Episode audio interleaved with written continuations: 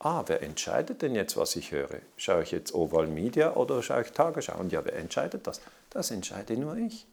Also die Macht ist da bei mir.